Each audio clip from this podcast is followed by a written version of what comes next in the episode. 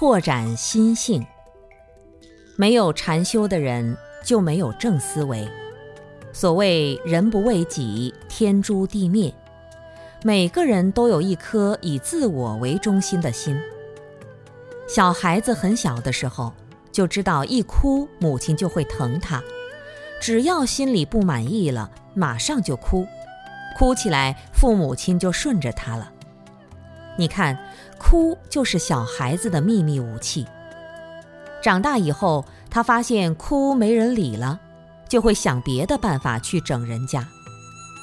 凡夫在轮回路上的思维模式，可以说全都是颠倒的，把黑的看成白的，白的看成黑的，把对的看成错的，错的看成对的。而宗教则是人类比较高深的智慧，让我们把眼光看到终极的问题，看到了生前死后。因此，宗教往往劝我们从根本上改变自己。有一个哲学家，他给宗教下了一个很有意思的定义：宗教是现实的倒影。大家有没有看到这一点呢？现实是人站在那里，头朝上的；宗教告诉你，祈祷的时候头要朝下。现实中，你追名逐利。吃喝享受看起来很成功，在宗教的观察里，你已经倒下了，福报越来越少。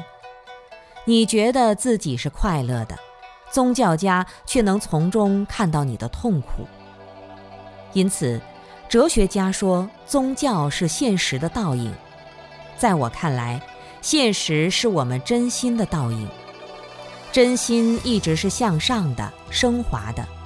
而我们的现实全都是向下的、堕落的，就好像倒影一样。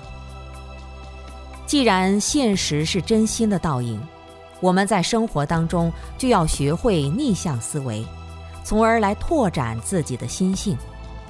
别人骂你的时候，你就想他是在赞叹我；别人害你的时候，你就想他是在帮助我。